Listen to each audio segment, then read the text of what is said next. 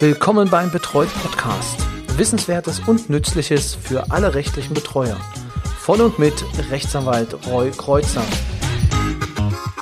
Hallo und herzlich willkommen zu einer neuen Folge des Betreut Podcast, dem Podcast für rechtliche Betreuer. Und die Zuhörer, die öfter dabei sind, werden merken, ich bin erkältet. Es hat mich erwischt. So wie in ganz Deutschland. Wir haben jetzt den 22.03.2023. Es ist es wird wärmer, aber ja, die ganzen Corona-Zeiten, da müssen jetzt die Erkältungen nachgeholt werden und auch ich bin dran und mich hat es erwischt. Falls auch Sie schniefend jetzt zu Hause sitzen oder liegen, gute Besserung. Ähm, ich versuche jetzt heute etwas kürzer zu werden, damit ich ja Sie mit meiner nasalen Stimme nicht allzu sehr äh, in den, dass ich Ihnen mit meiner nasalen Stimme nicht allzu sehr in den Ohren liege. Aber Worum geht's heute? Heute geht es um den Betreuerausweis und um Ihren Personalausweis. Und das Ganze in Verbindung mit Banken. Es ist nämlich immer wieder ein großes Problem, dass einige Banken der Meinung sind, ja, wir brauchen doch Ihren Personalausweis und wir würden ihn auch gerne dann kopieren. Einige Betreuer, also einige Kollegen von uns, äh, ich gehöre jetzt weniger dazu, sind da etwas äh, unfreigiebig und äh, möchten das eigentlich nicht machen, dass ihre Daten da überall herumschwören. Jetzt muss ich dazu sagen, bei mir ist es so, ähm, dass ich äh, keinen Personalausweis habe, sondern nur einen Pass und ja, dort steht halt dann maximal drin, in welchem Ort ich lebe, beziehungsweise welche Behörde das ausgestellt hat, ähm, aber man jetzt nicht zwingend weiß genau, wo ich wohne. Ähm, das war mir halt auch an der Stelle wichtig. Klar, es gibt dazu eine Meldebescheinigung, ähm, aber ja, die muss man ja jetzt nicht immer zwingend bei sich führen. Gut, das hört jetzt hier hoffentlich äh, niemand, der das nicht hören sollte. Auf jeden Fall, ähm, ja, Personalausweis ist ähm, so eine Geschichte oder halt auch Pass. Es sind beides äh, Dokumente, mit denen man sich ausweisen kann. Ähm, und dementsprechend äh, ist beides zur Vorlage bei der Bank möglich. Das zweite, das gucken wir uns danach an, da geht es um äh, den Betreuerausweis. Denn viele Banken sagen, ja, es ist schön, dass Sie einen Betreuerausweis haben und ja, es wäre gut, wenn Sie den jedes Mal mitbringen, wenn wir eine Tätigkeit oder etwas rund um das Konto klären müssen. Wer mich kennt, der weiß, dass ich den zur Hälfte eh immer wieder vergesse mitzunehmen. Und äh, es sei denn, meine Mitarbeiterinnen haben mir ein schönes Paket gemacht, mit dem ich dann losgehen kann, um alle Unterlagen dann einfach nur bei der Bank abzugeben. Das funktioniert dann immer äh, sehr, sehr gut. Ansonsten wäre der meistens dann äh, nicht dabei. Das andere ist, also Spaß beiseite, aber es ist natürlich so, dass es denn sehr misslich ist, wenn äh, zu jeder Aktion auch der Betreuerausweis vorgelegt werden müsste. Jetzt gibt es einen netten Kollegen, der hat sich mit der Thematik beschäftigt, und zwar der Christian, der ist auch ähm, ja, Hörer und äh, auch äh, Teilnehmer am Stammtisch. Und wir hatten das Thema nämlich im letzten Stammtisch besprochen und da meinte er, ähm, das ist, also damit hat er sich schon beschäftigt und hat mir dann eine lange E-Mail geschrieben. Christian, dafür auf jeden Fall an der Stelle nochmal herzlichen Dank. Ähm, und Christian ist auch nicht nur äh, ein interessierter Hörer, sondern er ist auch externer Datenschutzbeauftragter.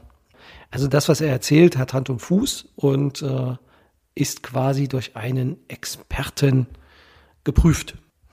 Aus Gründen der Datensparsamkeit, die es äh, auch gemäß DSVGO gibt. DSGVO, Entschuldigung, das war falsch rum. DSGVO. Ähm, Bleiben wir beim Vornamen. Kommen wir nun aber zum Thema des Nachweises der Identität. Und zwar ist es so, dass ja im Paragraph 20 äh, Personalausweisgesetz gibt es eine Regelung, die beschreibt, was mit diesem Personalausweis passieren darf und was nicht. Und es gibt ja immer so einen Mythos, dass man sagt, Personalausweise darf man nicht kopieren. Doch möglich ist es, dass kopiert wird. Allerdings wäre es sehr ratsam, dann natürlich ähm, bei der Kopie gewisse Sachen zu schwärzen. Beziehungsweise ist es auch so, und ähm, das ist jetzt die Quintessenz, die Christian aus der ganzen ähm, Geschichte gezogen hat, ist, und dem würde ich auch zustimmen, es ausreichend, wenn die, der Personalausweis vorgelegt wird und ein entsprechender Vermerk gemacht wurde, dass er vorgelegen hat. Weil im Prinzip ist dieses Ausweisdokument dazu da, zur Identifizierung. Das heißt, der, der da gerade unterschreibt, ist der, der dir gerade ins Auge guckt. Und äh, aus meiner Sicht vollkommen nachvollziehbar und auch vollkommen äh, verständlich. Und ähm, in dem Fall sollte man sich dann auch auf einen Streit einlassen. Wenn es dann, ähm, ja, wenn es denn jemanden gibt, der sagt, ja, aber Sie müssen das denn machen, kann man immerhin noch auf die ähm, ja, Pflicht zur Datenminimierung eingehen. Also ähm, Christian hat dafür den Artikel 5 Absatz 1 Litera C der DSGVO herangezogen. Das ist auch vollkommen richtig. Also in dem Fall ähm, kann man sich dann darauf berufen und äh, muss seinen Personalausweis nicht kopieren lassen. Praktisch wird es immer das Problem sein, dass dann die Mitarbeiterin natürlich ähm, oder der Mitarbeiter, der dann am Schalter steht, ähm, Schnappatmung kriegt und versucht natürlich dann noch äh, die Sache zu lösen.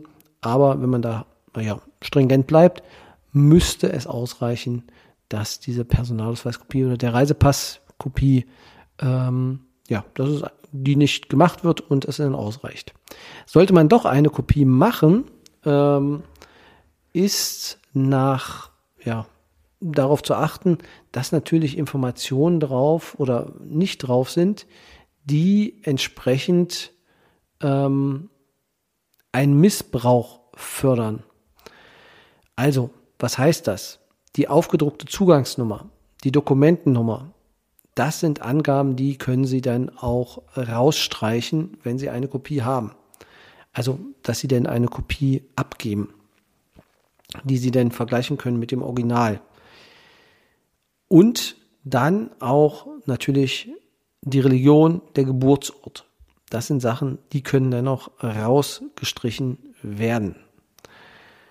Jetzt ist es immer noch so, dass man sagt, ja, was darf mit dem Reisepass und mit, was darf damit passieren? Also beim Reisepass ist es so, dass mit Zustimmung des Ausweisinhabers oder der Ausweisinhaberin ähm, kann auch eine andere Person eine Kopie machen. Das ist vollkommen erlaubt. Allerdings ist die Weitergabe dieser Kopie durch die andere Person an Dritte nicht zulässig. Alles geregelt im Gesetz. Dementsprechend lohnt sich ein Setz ins Personalausweisgesetz ähm, beziehungsweise in das Passgesetz. Also abgekürzt Pass G oder P aus G für das Personalausweisgesetz, wer das nochmal suchen möchte.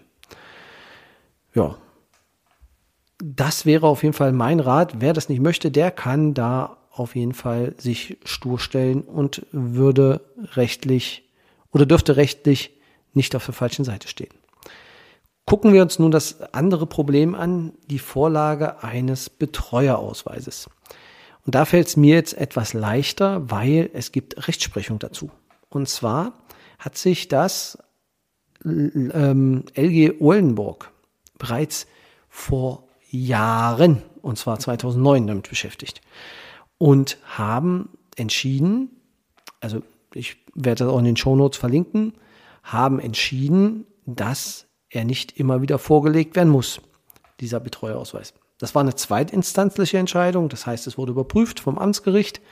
Ähm, der BGH hat es damals nicht angenommen, äh, hat gesagt, okay, ist ja schön, dass wir uns darüber unterhalten, aber so wirklich was Schlaueres kam da auch nicht raus. Wichtig ist nur, das Landgericht Oldenburg, die Entscheidung ist wichtig, die sagen, ein Ausweis muss nicht jedes Mal vorgelegt werden. Bei dem Sachverhalt handelt es sich um einen Betreuer, der bei einer Bank äh, für ein Girokonto immer wieder seine, seinen Ausweis vorlegen sollte. Ja, es ging um eine Feststellungsklage und es wurde halt festgestellt, dass die Beklagte, in dem Fall dann die Bank, nicht berechtigt ist, die Entgegennahme und vertragsgerechte Umsetzung rechtsgeschäftlicher Erklärungen des Betreuers für den Aufgabenkreis und so weiter ihr gegenüber abzugeben, von der Vorlage eines Betreuerausweises abhängig zu machen, wenn der Beklagte gegenüber einer Vorlage des Betreuerausweises bereits einmalig erfolgt ist. Das heißt, zusammengefasst, wenn einmal der Ausweis vorgelegt wurde, dann reicht das hin.